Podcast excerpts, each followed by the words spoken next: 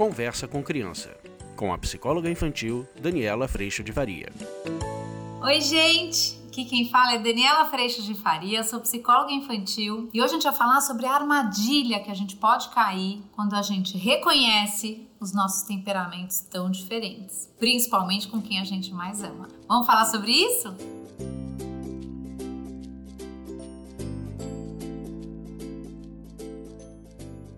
Queria colocar aqui para vocês o quanto esse desafio que eu vou trazer para você hoje, eu também passo por ele. E as mães e profissionais que estão no curso online também. A gente tem trabalhado bastante esse ponto lá no curso e eu te convido para fazer parte. Esse curso foi criado para que mais pessoas pudessem acessar esse trabalho terapêutico que sim acontece em grupo. A gente se encontra no grupo de mães três vezes por semana, com duração de uma hora e meia, e no grupo de profissionais duas vezes por semana, com duração também de uma hora e meia. Caso você possa vir em todos esses encontros, isso vai ser maravilhoso e a gente vai ficar muito perto. Caso você possa vir só em um horário, não tem problema. Mas estar presente no ao vivo dentro do curso é parte fundamental. Então, se você quiser, acesse www.educação infantil online e conheça todos os horários disponíveis para ver se você pode participar. A gente caminha juntos por um ano e a nossa transformação é incrível,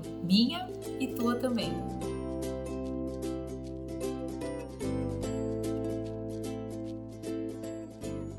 Gente, sabe o que eu andei pensando e constatando nesse tempo todo? Que normalmente onde é que a gente está habituado a estar? Como é que a gente está habituado a funcionar? A gente tem um jeito de olhar o mundo e para isso hoje existe disponível também o serviço da ferramenta SOR para que você descubra qual é o seu temperamento e qual é o temperamento aí das pessoas que vivem aí na sua casa e que você mais ama. No vídeo sobre temperamentos eu explico um pouco como é que essa ferramenta funciona e os tipos de temperamentos que nós nessa mistura quando fomos criados aconteceu? A gente pôs um pouquinho mais de dominância, um pouquinho menos de dominância? Ou será que veio muita extroversão ou muita introversão? Ou a gente está equilibrado nisso tudo para que a gente possa aprender qual é, através desse processo de consciência, o caminho para a gente se tornar cada vez mais flexível. Ser flexível nos ajuda e muito em todas as nossas relações, porque nos traz naturalmente para um processo de consideração. Afinal de contas, eu entendo que o meu jeito de olhar o mundo e olhar as situações não é único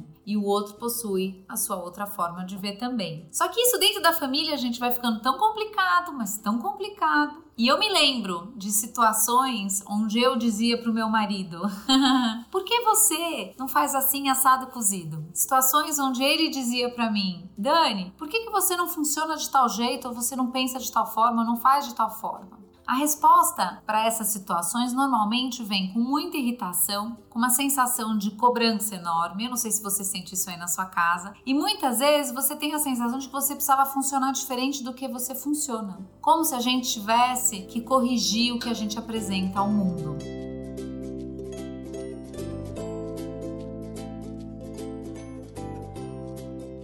Dentro dessa visão de que somos imperfeitos e estamos sim olhando tudo que é violência saindo de nós, o que acontece é que a gente começa a perceber um a nós mesmos, Dois, a entender que o outro ele percebe o mundo de outra forma e que esse lugar do que você deveria ser diferente do que você é, ele nos convida para uma grande armadilha. Primeiro, porque a gente entra com um juízo de valor de que ser do meu jeito, quando eu falo isso para alguém, parece que eu estou dizendo que é melhor do que ser do seu. E quando a gente entra dentro das nossas relações familiares, a gente pode cair num risco muito grande, mas é grande mesmo, da gente achar que nós sabemos mais. A gente entra numa grande arrogância e prepotência de que o meu jeito é melhor do que o seu, porque você já devia conseguir fazer tal coisa que eu faço também. Quando, na verdade, quando a gente parte desse ponto de partida de temperamentos únicos e pessoas únicas, entenda que muitas vezes o que você tem é total facilidade para fazer, para o outro é muito difícil. E quando a gente parte desse lugar de total facilidade só mandando uma cobrança básica para o outro, às vezes a gente está indo sim para um lugar de exigência de que o outro devia ser diferente do que ele é.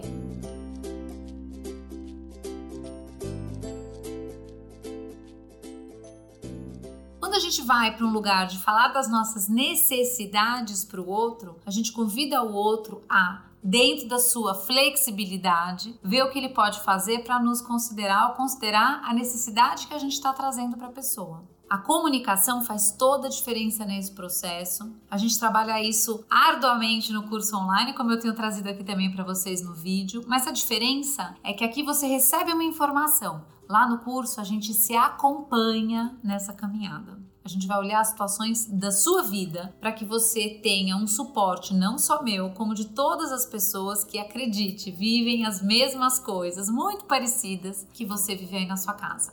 Mas o ponto é importante é o seguinte: quando a gente entende e a gente ainda não tem consciência, um, das nossas violências, do nosso ponto de arrogância, do quanto a gente é prepotente, a gente tende a olhar de fora a vida do outro ou o funcionamento do outro e a dizer para o outro tudo o que ele precisa melhorar. Quando a gente passa a ter noção da nossa imperfeição e de todo esse lugar que é meu jeito de ser, mas que não é o melhor, eu passo a ter com toda a humildade a possibilidade de acolher o outro nas suas dificuldades. Pensando isso com relação à educação, imaginem a diferença que não faz você poder olhar uma situação do seu filho, um, perceber o quanto você também vive essa situação no teu mundo, no teu contexto, como eu disse nos últimos vídeos, mas poder trazer para o seu filho a possibilidade de pensar quais seriam as possibilidades para ele lidar com a situação de um jeito onde ele estivesse considerado.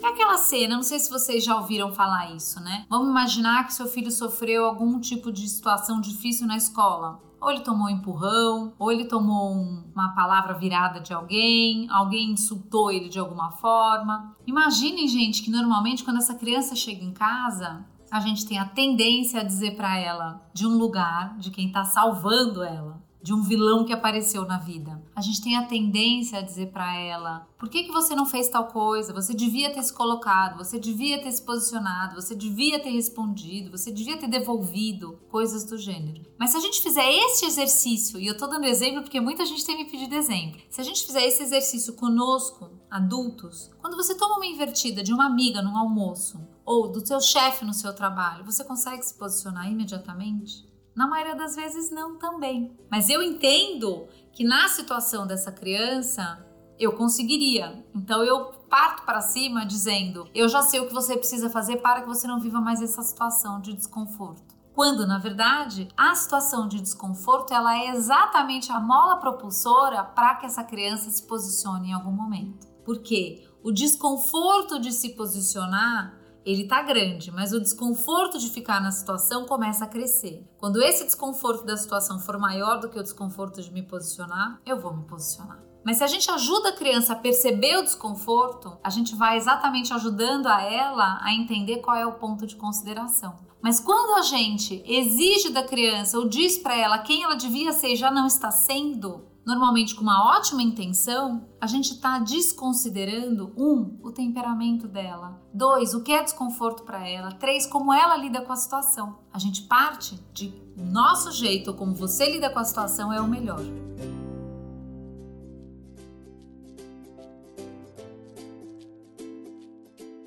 Então, gente, nesse ponto, a armadilha a respeito disso é eu passar a régua enquanto adulto, enquanto esposa, enquanto marido, enquanto professora, enquanto psicóloga, achando que a forma do outro lidar não está adequada porque não é como você lida com as coisas. E a hora que a gente começa a olhar esse ponto de vista de um jeito muito mais amplo e com muito mais consciência, consciência da gente, consciência de que o outro funciona diferente, a gente começa, ao invés de afirmar coisas, a gente começa a perguntar: que é que você acha que você podia ter feito? O que é que você acha que você podia ter dito? Ou como é que você se sentiu? Numa próxima vez você gostaria de fazer diferente? Ou você acha que dá para ainda, depois de já ter passado a situação, retomar isso com seu amigo? Como que você se sente confortável em se posicionar? Porque não se posicionar tá te dando desconforto, não tá? E aí uma das frases mais maravilhosas que a gente pode dizer para os nossos filhos: para mim também é difícil.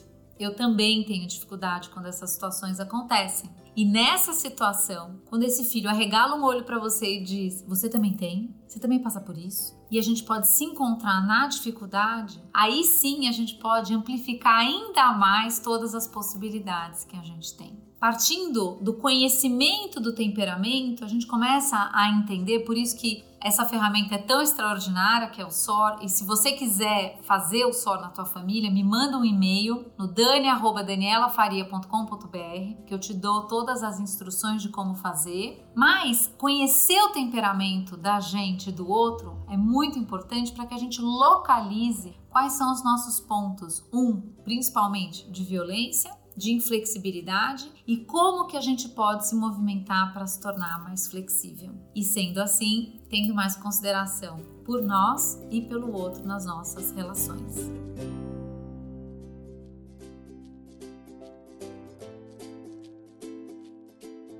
Quando a gente cai no perigo de achar que os nossos filhos estão sendo vítimas e a gente entra na exigência de que eles não devem sofrer, normalmente o que acontece é que a gente entra para a exigência. E nesse lugar, às vezes a violência pode até ser que venha mais da gente do que do amigo da escola. Porque a gente que está dando a informação pesadíssima de que eles deviam funcionar de outra forma. E quando a gente conhece os temperamentos, a gente entende que para ele se posicionar imediatamente é hiper difícil. E a humildade para isso vem quando eu localizo que para mim também é. Seja se colocar, seja quando vem uma agressividade, seja quando eu tô numa situação que eu tô sem graça, ou quando eu não conheço ninguém, tanto faz. A gente tem uma, uma lista vasta de dificuldades que a gente passa hoje, adultos, ainda aprendizes. Trazer este universo para os nossos filhos é fantástico, porque faz com que a gente se encontre com uma qualidade muito maior, faz com que a gente se dê sustentação de um jeito muito mais produtivo, muito mais amoroso e muito mais eficiente. Porque essa criança não está mais preocupada quando chega em casa de ter que te contar uma história onde ela teve que agir do jeito como você vai esperar que ela tenha agido. E na hora que a gente faz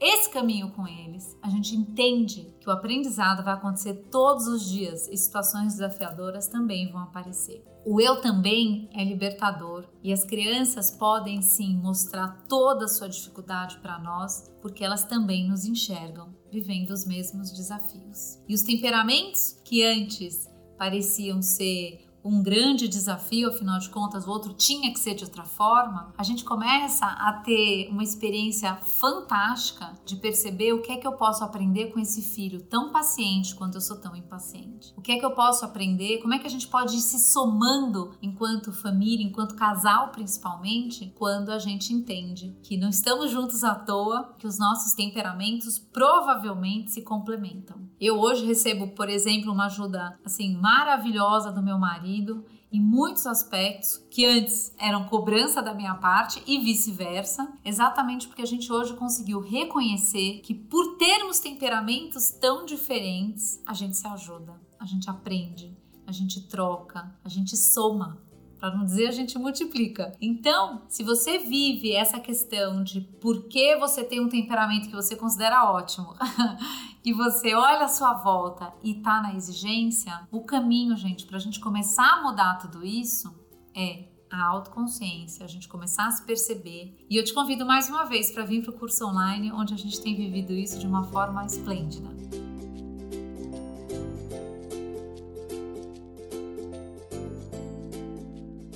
Eu agradeço a Deus em primeiro lugar por todo o descanso, toda a paz do meu coração e todo o amor que hoje eu tenho dentro de mim e agradeço a tua presença aqui. Tchau! Você acabou de ouvir Conversa com Criança, com a psicóloga infantil Daniela Freixo de Faria. Mande seu e-mail para conversa@danielafaria.com.br.